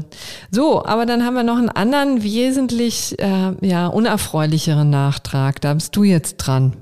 Genau, und wir wissen schon gar nicht, ob wir das immer als Nachtrag behandeln sollen, weil eigentlich sind das ja immer alles neue Kisten, aber es ist natürlich immer ein Nachtrag zur äh, ewigen Eskalation zwischen der EU und Polen. Da gibt es ähm, schon wieder hässliche Neuigkeiten und zwar hat der Europäische Gerichtshof äh, am gestrigen Dienstag, wir zeichnen auf am Mittwoch, erneut festgestellt, dass Rechtsvorschriften im polnischen Justizsystem europarechtswidrig sind. Diesmal geht es konkret um die Abordnung von Richtern und deshalb ist es ein bisschen pikant und durchaus erwähnenswert. Diesmal betrifft die EuGH-Entscheidung den Justizminister höchst selbst, denn der EuGH hat festgestellt, dass der Justizminister viel zu viel Macht hat, als dass das noch irgendwie rechtsstaatlich wäre. Äh, worum geht's? Der Justizminister kann in Polen nach derzeit geltendem Recht, eben nach der Justizreform, Richterinnen und Richter an ein Strafgericht höherer Ordnung abordnen. Zwar formal, die Abordnung funktioniert nur mit der Zustimmung der Richterinnen und Richter, allerdings kann der Justizminister das ohne Begründung und ohne im Voraus klare Kriterien ansagen. Also es gibt überhaupt keine Kriterien, die irgendwie offiziell bekannt wären dafür. Und der Justizminister kann diese Abordnung auch jederzeit wieder beenden, wiederum nach nicht bekannten Kriterien und das auch sogar ohne Zustimmung der Richterin oder des mhm. Richters. Also eine unglaubliche und, Machtfülle. Ja, und hinzu kommt noch, dass die Entscheidung über diese Abordnung, vor allem über auch die Beendigung der Abordnung, wo es eben nicht meine Zustimmung braucht, keinerlei gerichtlichen Kontrolle unterliegt. Das heißt, mhm. die Richterinnen und Richter können dagegen nichts tun. So, und das fand natürlich der EuGH jetzt nicht so witzig. Und was ist jetzt bei dem Urteil rumgekommen? Ja, Surprise, der EuGH sagt, das ist nicht nur nicht so witzig, sondern das ist unvereinbar mit dem Erfordernis der richterlichen Unabhängigkeit und auch mit der Unschuldsvermutung. Mhm. Das fand ich ganz spannend. Ähm, das nochmal als kleiner Schlenker. Die Unschuldsvermutung setzt nämlich auch voraus, dass der Richter unparteiisch und unvoreingenommen ist, wenn er die strafrechtliche Verantwortlichkeit des Angeklagten prüft. Also das kann man vielleicht auch mal im Kopf behalten, auch unter äh, im, im Prüfungskontext sozusagen sehr spannend. Aber lange Rede, kurzer Sinn. Ähm, der EuGH sieht die sehr deutliche Gefahr, dass die Regelungen zur Abordnung von Richtern zur politischen Kontrolle eingesetzt werden, mhm. also zur politischen Kontrolle der Richterinnen und Richter und damit auch des Inhalts justizieller Entscheidungen. Äh, also und selbst wenn man die Abordnung nur mit Zustimmung vornehmen kann, sagt der EuGH, geht das irgendwie gar nicht. Und es ist trotzdem denkbar, dass diese Abgeordneten Richterinnen und Richter natürlich beeinflusst werden in Polen. Und äh, es müsste zumindest bekannte, also im Voraus bekannte und transparente Kriterien geben für so eine Abordnung, für das Ende der Abordnung. Und diese Abordnung ähm, kann nicht beendet werden, ohne dass man dagegen als Richterin oder Richter vorgehen mhm. kann. Denn du wirst ja dann quasi wieder runtergestuft auf ein Gericht weiter unten. Das wird vermutlich auch mit einer, mit einer Soldänderung einhergehen. Und äh, das hat halt eine Auswirkung wie ein Disziplinarverfahren im Prinzip. Ne? Aber das ist jetzt nur ein weiterer Baustein. Das heißt, in dem Zusammenhang gibt es jetzt keine weitere Millionen ähm, äh, Forderung, ne? Oder also noch Strafe. nicht. Die gibt es, die gibt es jetzt noch nicht. Also ich äh, nehme schon an, dass wenn das nicht in absehbarer Zeit geändert wird, irgendwie es dann ein erneutes Verfahren geben könnte, in dem der EuGH wieder sagt, und das ist jetzt die nächste Million oder halbe Million an Strafe, die da pro Tag fällig wird. Was aber noch ein, ein Hinweis wert, ich, wert ist, fand ich, denn das hat ähm, der EuGH extra noch erwähnt, obwohl das von dem vorliegenden Gericht aus Warschau eigentlich gar nicht angefragt worden war. Der hat noch den Schlenker gemacht und gesagt, es geht übrigens auch gar nicht, dass der Justizminister gleichzeitig auch der Generalstaatsanwalt im Staat ist. Ja. Also der höchste Ankläger. Und das war eigentlich hier gar nicht gefragt. Da hat der EuGH explizit festgestellt mit dem Begriff der Macht, dass also ähm, in einem bestimmten Strafverfahren sowohl über den Staatsanwalt als auch über eine abgeordnete Richterin zum Beispiel äh, der Justizminister die Macht hat und sagt mhm. natürlich, Leute, bei aller Liebe, das ist echt komplett undenkbar. Wie gesagt, das geht jetzt direkt gegen den, gegen den Justizminister himself. Äh, das ist ja bekanntlich ein relativ konservativer Hardliner, mal freundlich ausgedrückt ein Europaskeptiker. Wir haben das alles relativ ähm, ähm, ja, stark aufgedröselt in Folge 184 vom 3.11. Da haben wir auch die Gesamtzusammenhänge nochmal so ein bisschen dargestellt. Die beiden Klagen von Polen und Ungarn gegen den geplanten Rechtsstaatsmechanismus und so weiter. Die EU hält jetzt Zahlungen zurück, auf die Polen dringend wartet, weil eben Polen diese Strafzahlungen, die es jetzt schon aus zwei Verfahren schulden würde, pro mhm. Tag 1,5 Millionen nicht leistet. Und ähm, ja, die Spirale dreht sich immer schneller und im Prinzip ist kein Ausweg in Sicht. Das ist bitter, aber so ist es. Und deswegen kommen wir jetzt ganz schnell, weil es so bitter war, zu den gerechten Urteilen der Woche. Du fängst an, liebe Pia. Genau, ich fange an mit einem Urteil, das klingt erstmal ein bisschen lustig, ehrlich gesagt, wenn man sich das zwei Sekunden überlegt, ist es überhaupt nicht mehr lustig, aber umso gerechter ist es. Und zwar ist vor dem Oberlandesgericht in Karlsruhe ein stalkender Nachbar zur Zahlung von 44.000 Euro Umzugskosten verurteilt worden. Mhm. Fair enough kann man da nur sagen. Also es ist wirklich ein Albtraum, wenn man diese Pressemitteilung liest. Ähm, da ist eine Familie in das Haus neben diesem Menschen, die, ich glaube, der ist heute über 60, äh, im Jahr 2014 eingezogen und dieser Typ hat sofort damit begonnen, die Familie zu schikanieren. Mhm. Und schikanieren ist jetzt nicht nur so, hm, ein bisschen lustig schikaniert, nerviger Nachbar, sondern der hat angefangen, die vom eigenen Fenster aus permanent zu beobachten. Dann hat er nachts an die Hauswand der Familie geklopft und hat dann auch es hat sich immer weiter gesteigert und irgendwann hat er sie derbe beleidigt, schreibt das OLG, ohne weitere, ähm, äh, ich sag mal, Spezifizierungen. Im Jahr 2017 hat es sogar konkrete Todesdrohungen gegeben. Wahnsinn. Also im April hat er den beiden irgendwie angebrüllt, er würde jetzt eine Pistole aus seinem Haus holen. Und im Juli ist es dann völlig eskaliert, 2017. Ähm, da ist er dem Ehemann abends mit einem erhobenen Beil hinterhergelaufen. Um Gottes Willen, das ist echt Und als der, der dann, Horror. Äh, es ist ein Albtraum, ne? Stell dir mal vor, du kannst dein Haus faktisch nicht mehr verlassen, weil da so ein Irrer nebenan ja. wohnt. Äh, und der Ehemann konnte dann zwar fliehen, aber dann hat er sich halt in ein, seinem Wutanfall den beiden Autos zugewandt und hat dann die beiden Wagen total zerschlagen. Wahnsinn. Mit dem Beil. Ja. ja. Und das war denen dann erstaunlicherweise irgendwann zu viel und die Familie hat sich entschlossen umzuziehen. Dann sind sie erst in eine Mietwohnung gezogen, haben sich dann ein neues Haus gekauft und haben dann äh, relativ clevere Idee, finde ich eigentlich, die Umzugskosten und die Nebenkosten für das neue Haus, also bedeutet Grunderwerbsteuer und die Notarkosten, ja, deswegen bei dem sind Stalker wir, eingefordert. Genau, deswegen sind wir bei den 40.000 Euro, ne? Ja, genau. Die wollten noch mehr haben. Die wollten insgesamt sogar 113.000 Euro haben. Nämlich, und das ist ein bisschen lustig, ähm, den Minderwert vor allem des alten Hauses, das sie ja jetzt verkauft haben, weil sie nämlich den Käufern gesagt haben, wer daneben anwohnt. Und dann hat das Haus natürlich weniger eingebracht. Kann man irgendwie nachvollziehen. Äh, plus die Maklerkurtage. So, und dann hat, dann haben sie erstmal verloren in der ersten Instanz beim LG Mannheim, die haben, haben sie gar nichts bekommen. Das OLG Karlsruhe sagt aber jetzt, jo, 44.000 von den 113.000, die ihr wolltet, kriegt ihr. Und zwar die Umzugskosten und die Nebenkosten für das neue Haus, also Notarkosten und Grunderwerbsteuer. Muss man wahrscheinlich damit rechnen, dass er die nicht zahlen kann, ne? Aber es geht auch ums Prinzip. Oder meinst es du? geht absolut ums. Ich, ich, ich kenne die Lebensumstände dieses Mannes nicht. Natürlich Wer weiß, nicht. vielleicht hat er ja auch furchtbar viel Geld. Ähm, aber ich möchte doch noch mal kurz, liebe Corinna, hier äh, anmerken, wie das OLG Karlsruhe das begründet Ja, hat. erzähl. Ähm, und zwar hat das OLG Karlsruhe gesagt, der Nachbar hat sich strafbar gemacht. Erstens wegen Bedrohung, naheliegend. Und zweitens wegen Nachstellung, also das, was man im Volksmund Stalking nennt. Denn das sind ja eben nicht nur die Fälle, die man so im Kopf hat, was weiß ich, der verrückte Ex, den man nicht mehr los wird oder irgend so ein Freak, der dann äh, im diffusen Licht im in der Bushaltestelle vor dem Haus steht und einen beobachtet und einem unheimliche WhatsApp-Nachrichten schickt, sondern auch der Nachbar kann eben ein Stalker sein in diesem Sinne, also einem Nachstellen heißt es im, im äh, StGB. Ähm, denn es geht ja eigentlich darum, dass das Leute sind, die einem das Leben zur Hölle machen. So, äh, und das ist dann der 238 Absatz 1 Nummer 4. Ähm, wer einer anderen Person in einer Weise unbefugt nachstellt, die geeignet ist, deren Lebensgestaltung nicht unerheblich zu beeinträchtigen. In diesem Fall, indem er wiederholt diese Person eben bedroht. Ähm, das kann man, glaube ich, sagen, dass dieser Mensch das getan hat. Also, long story short, strafbar wegen Bedrohung und wegen Nachstellung. Und damit sind wir bei Schutzgesetzen im Sinne von Paragraph 823 Absatz 2 Bürgerliches Gesetzbuch. Ja. Und dann sagt das OLG, dann sind Schäden ersatzfähig, die vom Schutzzweck der Strafnormen erfasst sind. Wer schon mal den 823.2 prüfen muss, der erinnert sich, das ist irgendwie total gruselig, diesen Schutzzweck der Strafnormen irgendwie sich zu überlegen. Diesen hässlichen Schutzzweckzusammenhang nennt man das. Hier hat der Senat gesagt, wir sehen den Schutzzweckzusammenhang für die Kosten, die die Familie zur Wiederherstellung ihres persönlichen Sicherheitsgefühls aufwenden musste.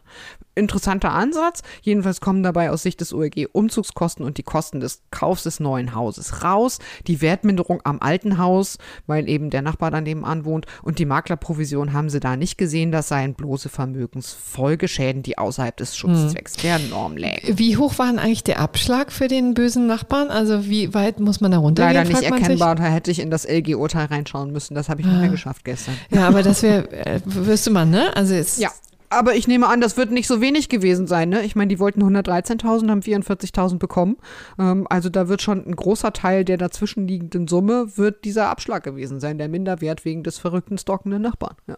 Wahnsinn. Denn ansonsten war nur noch die Maklerprovision da drin. Also da bleibt uns nur freundliche Nachbarn zu wünschen im neuen Haus. Ähm, Ganz ehrlich, schon ignorante Nachbarn finde ich auch Ja. total in Ordnung. es, äh, es reicht ja schon, wenn sie nicht völlig verrückt sind und einem das Leben zur Hölle machen. Genau. Eigentlich gibt es ziemlich viele Nachbarn, mit denen man gut ähm, die Nachbarschaft Ignorant nebeneinander herleben kann.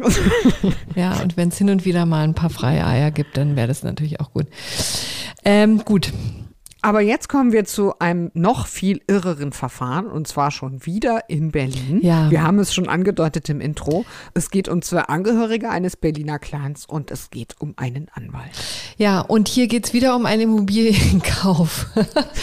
und da hätte man sich mal den Milieuschutz Schutz vom Anfang gewünscht, ne? dass da irgendjemand mal einschreitet und sagt, hier kann man nicht verkaufen. Vorkaufsrecht. Vorkaufsrecht und so weiter. Da, ja, hat dann die Berliner Community offensichtlich geschlafen, weil es ist ehrlich gesagt so ein bisschen so ein Horrorfall, ähm, der jetzt auch zu, durch die Gazetten geistert, weil es um ein 80-jähriges Ehepaar geht, das wirklich völlig hilflos ähm, mit ansehen musste, wie ihm das Mehrfamilienhaus, also die äh, Kapitalanlage unter dem Hintern weggezogen wurde. Jetzt mal sehr untechnisch gesprochen, ne? Aber es ist wirklich auch so ein bisschen ähm, ein irrer Fall, an dem man auch noch mal die Besonderheiten des Immobilienkaufs erklären kann, äh, weil der ja eigentlich bombensicher sein soll und man dann immer wieder sieht, naja, wenn dann Clanmitglieder da mitmischen und äh, Winkeladvokaten, wie die Bild schreibt, ja, und In Berufsbetrüger. dem Fall muss man der Bild ungern mal recht geben, muss Ja. ich sagen. Ja. Ehrlich gesagt, also ähm, dann wird einem also ganz schwach auf der Brust.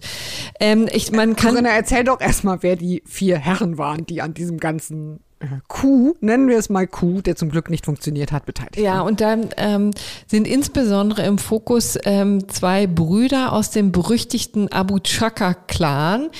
Ähm, das werden inzwischen viele Leute kennen, weil der hier in Berlin auch ähm, sehr bekannt ist und vor allen Dingen, weil sich ähm, diese äh, Clanmitglieder immer mal wieder in unterschiedlichen Strafverfahren ähm, stellen müssen. Ähm, ein weiteres Gerichtsverfahren ähm, hat ein anderes Clan oder der, ich glaube, das ist sozusagen der, der Clan-Chef, ähm, im Zusammenhang mit äh, Bushido, dem Rapper Bushido hier in, in Berlin. Genau, die waren doch früher Geschäftspartner und da geht es jetzt um sehr gewalttätige, sehr hässliche Gewalt. Auseinandersetzungen, ne? schon seit sehr vielen Prozesstagen. Genau, sind äh, Geschäftspartner und auch befreundet gewesen, haben sich ein schönes Grundstück in Kleinmachnow bei Berlin ähm, zusammen ähm, geleistet.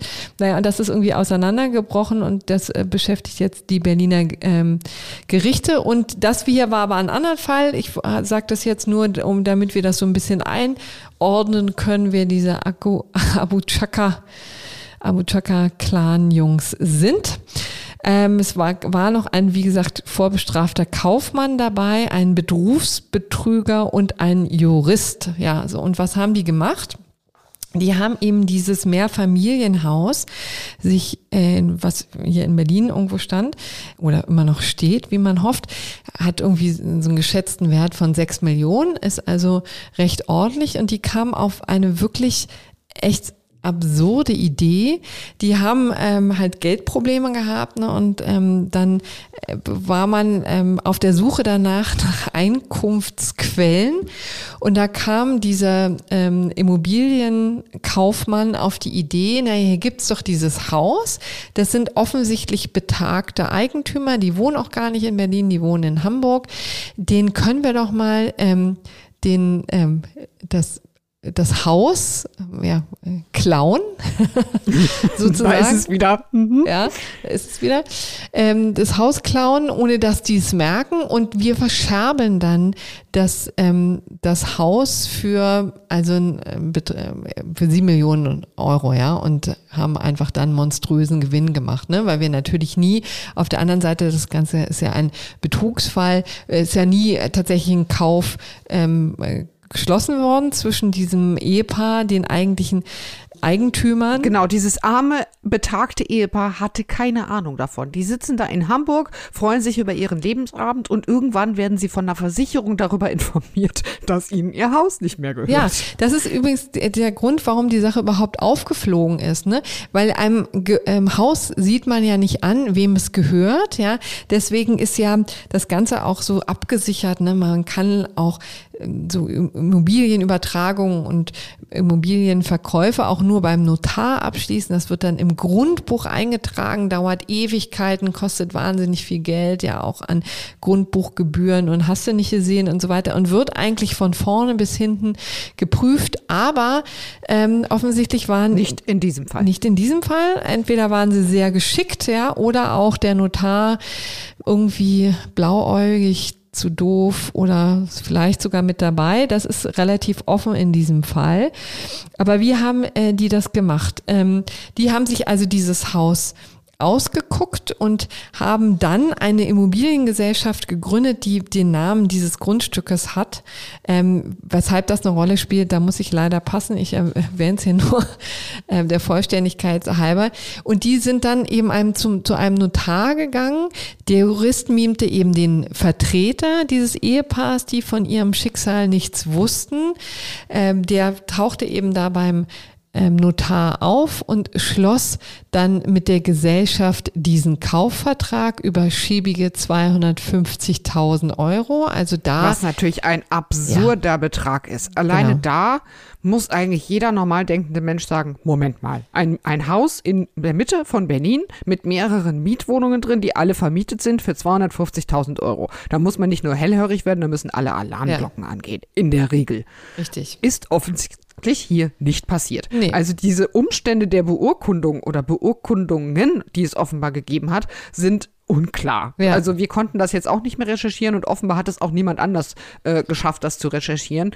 Wir können es uns kaum anders vorstellen, als dass da ein Notar mit drin gehangen haben muss. Aber das ist eine reine, eine reine Vermutung und wir wissen nicht mal genau, wie der Sachverhalt sich abgespielt hat. Ja, also man muss da eben dazu sagen, für alle diejenigen, die sich wundern, naja, also eigentlich müssen doch alle persönlich vor dem Notar erscheinen, ne? Also sowohl Käufer als auch Verkäufer. Dann trifft man sich normalerweise, kriegt eine ordentliche Tasse Tee oder Kaffee und ähm, verhandelt sehr mühselig oder liest ähm, also der Vertrag ist vorlesen. ja schon, genau, der Vertrag ist ja mhm. schon verhandelt, dann wird eben sehr mühselig dieser Vertrag vorgelesen und es müssen die Personalausweise gezeigt werden und die werden auch ordentlich geprüft und es wird ein, ähm, eine Kopie davon ähm, hergestellt und so weiter und so fort. Also es ist eigentlich ein sehr mühseliger Prozess ähm, und das kann aber auch anders laufen. In diesem Fall ist es wohl offensichtlich so gewesen, so reimen wir uns das zusammen. Das ist wie gesagt nur ähm, im, beim Verkauf tatsächlich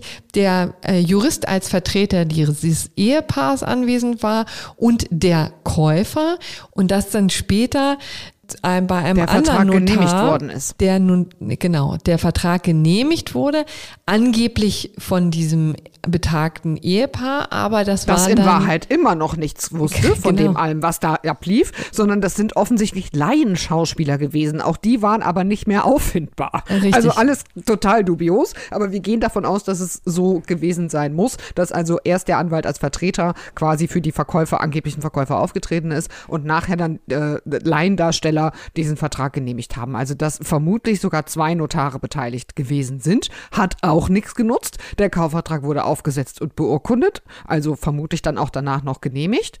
Und ähm, dann ist das Ganze seinen normalen Gang gegangen, wurde ans Grundbuchamt geschickt und dann ist das beim Grundbuchamt eingetragen worden. Und schwupps war dieses arme 80-jährige Ehepaar nicht mehr Eigentümer seines Hauses. Ja, so schnell kann es dann nämlich tatsächlich dann doch gehen, ne? oder dass man weiß. Die waren natürlich einigermaßen verdutzt, haben ja immerhin Gott sei Dank diesen Hinweis bekommen von der Versicherung, dass die gekündigt wurde, weil es einen Eigentümerwechsel gegeben hat, ja, und die sind dann natürlich auf die Barrikaden gegangen gegangen, haben alles ähm, in Bewegung gesetzt, um die, das wieder rückgängig zu machen. Und das hat ehrlich gesagt, auch das dauert dann Ewigkeiten. Also es ist immer die Rede davon, dass sie 140.000 Euro investieren mussten, um das wieder zurück zu äh, drehen. Ja, das muss man sich auch mal vorstellen, wie komplex das ganze Verfahren dann ja dann auch ist. Ja, wenn es einmal. Ja, das Grundstück hätte ja theoretisch weiterverkauft werden können. Ja. Das war ja aller Voraussicht nach auch der Plan. Das war der Plan. Die sind genau. halt in der Zwischenzeit einkassiert worden. Die sind bei einer Razzia Ende 2020 durch Zufall aus ganz anderen Gründen einkassiert worden. Genau, die wollten ja eigentlich auch dieses ähm, Haus weiterverkaufen, wie gesagt, für ähm, 7 Millionen Euro. Das hat dann eben nicht mehr funktioniert, weil die Eigentümer da alles in Bewegung gesetzt haben und da eingeschritten sind. Aber das Ganze war jetzt eben ein Strafverfahren, was vor dem Landgericht Berlin stattgefunden hat. Wir müssen noch mal sagen, was die vier Typen da genau, eigentlich was haben die denn jetzt eigentlich haben. bekommen? Genau. genau. Vorwurf war natürlich Betrug im besonders schweren Fall, allerdings. Und dann Urkundenfälschung sowie mittelbare Falschbeurkundung. Ne? Also Urkundenfälschung lag eben daran, dass die gefälschte Ausweise da benutzt haben und die mittelbare Falschbeurkundung, weil sie ja dann äh, durch den äh, durch das Foppen des Notars Foppen. Foppen ist aber ein übertriebener Euphemismus hier, ja. Frau Budras. Da muss ich aber mal schimpfen hier, das rechtsstaatlich schimpfen sozusagen. Ja, das, sieht das, das sieht das äh, Berliner Gericht aber ganz anders, als dass das nur ein Foppen war. Genau. ich wollte äh, dann, Sie haben quasi die mittelbare Falschbeurkundung liegt ja daran, dass Sie den Notar hier eingesetzt haben, um die Falschbeurkundung ähm, zu durchzusetzen. Ne? Also Sie haben es natürlich, konnten es natürlich nicht selber machen, ne? deswegen mittelbar. So, ähm, und tatsächlich, du hast insofern ähm, wahnsinnig recht, als dass das natürlich nochmal ein besonders Beschwernis war, ne? dass man hier also auch die, das Vertrauen in das Grundbuch und in die staatlichen Vorgänge da und die Glaubwürdigkeit des Grundbuchs auch erschüttert hat mit diesem Fall. Das hat die ganze Sache ähm, nochmal besonders äh, schwerwiegend gemacht und deswegen Darf ich mal kurz nachfragen, wie überzeugend du das findest? Ich finde, das ist ein ganz merkwürdiger Strafschärfungsgrund. Also, ne, das, das Landgericht hat so ein bisschen gesagt, na ja, also die ursprünglichen Eigentümer, das ist ja irre, um sechs Millionen Euro geprellt quasi, ne? Ähm, aber sie haben eben gesagt, nicht nur Vermögensverlust großen Ausmaßes, sondern es gehe um einen Angriff auf bedeutende Werte des Rechtssystems und Vertrauen in die Ja. Zuverlässigkeit von Notaren und Grundbüchern. Und ich muss sagen, ich finde das schon ein bisschen erstaunlich. Ja, krasse kriminelle Energie, sehe ich auch so, aber kann es wirklich jetzt zu Lasten der Täter gehen, dass sie einen entweder schlechten oder selbst kriminellen Notar gefunden haben und auf ein offenbar mal mindestens desinteressiertes Grundbuchamt getroffen sind? Das finde ich schon eine, sehr merkwürdige Strafschärfung, ehrlich Also gesagt. ich Würde hab- ich sofort in Revision gehen. Ich habe, kannst du ja machen. Ich habe, ich fand es jedenfalls, ja wieder keiner. ehrlich gesagt, ähm, durchaus überzeugend. Bin da überhaupt nicht, ähm, bin überhaupt nicht drüber gestolpert, weil, äh, wie gesagt, also das Grundbuch äh, kommen ja nicht ohne Grund tatsächlich auch ähm, ganz besondere Beweis. Ähm, Funktion. Funktionen zu, ja, also und ähm, dass die dann besonders geschützt wird, kann ich mir auch vorstellen. Ähm, letztendlich muss man ja auch sagen, ne, ich weiß auch gar nicht, ob die, die Strafen wirklich so wahnsinnig hart sind. Ne? Man muss ja sagen, für die beiden Abu Chaka-Jungs waren es vier Jahre und zehn Monate. Allerdings nach Deal, ne? Also da, die werden schon runtergegangen sein, weil die haben sich ja verständigt. Die haben gestanden und Genau. ähm, haben deshalb ein niedrigeres Strafmaß bekommen. Ja. Ja. Und dann dieser Immobilienkaufmann, der auch schon vorbestraft war, hat sechs Jahre und neun Monate bekommen. Und der Winkeladvokat, wie die Bild so schön schreibt, bekommt drei Jahre und sechs Monate. Ja. Der bestreitet auch wieder alles und sagt, ich habe nur am Schreibtisch gesessen, ich wusste nichts vom Betrug. So. ja. Ähm, also ich finde es, naja, es kommt so ein bisschen darauf an, eben auf die, auf die jeweilige Vorgeschichte natürlich, die kennen wir jetzt zu wenig. Ähm, aber ich finde schon auch, also fast sieben Jahre ist schon irgendwie eine Ansage, ne? Für den, auch wenn der, dieser äh, merkwürdige, dubiose Geschäftsmann in Anführungszeichen äh, wohl der Drahtzieher war und wohl auch den Hauptteil der Beute äh, hätte haben wollen, ähm, ist das schon jetzt nicht wenig, ne? Sechs Jahre und neun Monate. Ja, das stimmt allerdings. Ähm, aber die Bild regt sich eben auf, dass die ähm, Abu Chaka-Jungs jetzt auf freien Fuß erstmal sind, ne, weil, ja, wie gesagt, sie auch noch äh, in die nächste Instanz gehen können. Und ähm, Und weil die wohl auch schon lange in Urhaft saßen. ja, Ne? so, und dann sind sie erstmal in, in Audi gestiegen und dann konnten sie ihre Sachen im Lamborghini ähm, äh, nach Hause schaffen und so. Also die Bild hat das alles ziemlich genau dokumentiert. Ich finde es auch gut, dass man sich da um die wichtigen Dinge bemüht äh, bei der Bild-Zeitung. Ich wollte noch kurz fragen, ich habe in der Süddeutschen, die hat es auch gemacht, das war also keineswegs Nein. nur der Boulevard, den wir hier mal wieder besprechen, sondern das ist ja wirklich eine irre Geschichte, die auch echt erzählenswert ist, weil ich finde, es zeigt doch auch sehr, wie sich das, was man sich so unter Clan-Kriminalität vorstellt, klassisch, mittlerweile weiterentwickelt. Aber was ich noch erzählen wollte, die SZ hat ähm, geschrieben, dass das Ehepaar wohl überlegt, das Grundbuchamt zu verklagen. Ja. Und das ist natürlich auch noch irgendwie, wäre noch eine lustige Wende. Ich würde mich jetzt schon fragen, warum ausgerechnet das Grundbuchamt und nicht einen oder beide der Notare, die das beurkundet haben. Aber natürlich, mein Versuchen kann man es ja mal. Ja, vielleicht ist es da, ich würde auch nicht ausschließen, dass da noch was anhängig ist, ne? Und wir es halt leider nur nicht wissen. Also, Genau, wir wissen einige Dinge in dem Fall nicht. Das nochmal äh, nachgeschoben. ja, genau. Also, aber deswegen ähm, ist es trotzdem ja ein sehr gerechtes Urteil, wie wir finden. Und wenn es da weitere Entwicklungen gibt, dann halten wir Sie, dann halten wir euch natürlich auf dem Laufenden, sind jetzt aber am Ende unserer Sendung angekommen und freuen uns, ähm, dass Sie uns die Stange gehalten haben. Und für die Aufmerksamkeit danken wir. Freuen uns über Feedback unter einspruchpodcast.faz.de, freuen uns auch über Sternchen, wo immer man sie hinterlassen kann, ja, und hören uns dann wieder nächste Woche, ne? Pia? Habt eine gute Woche und bleibt uns gewogen. Ciao, ciao. Bis dann. Tschüss.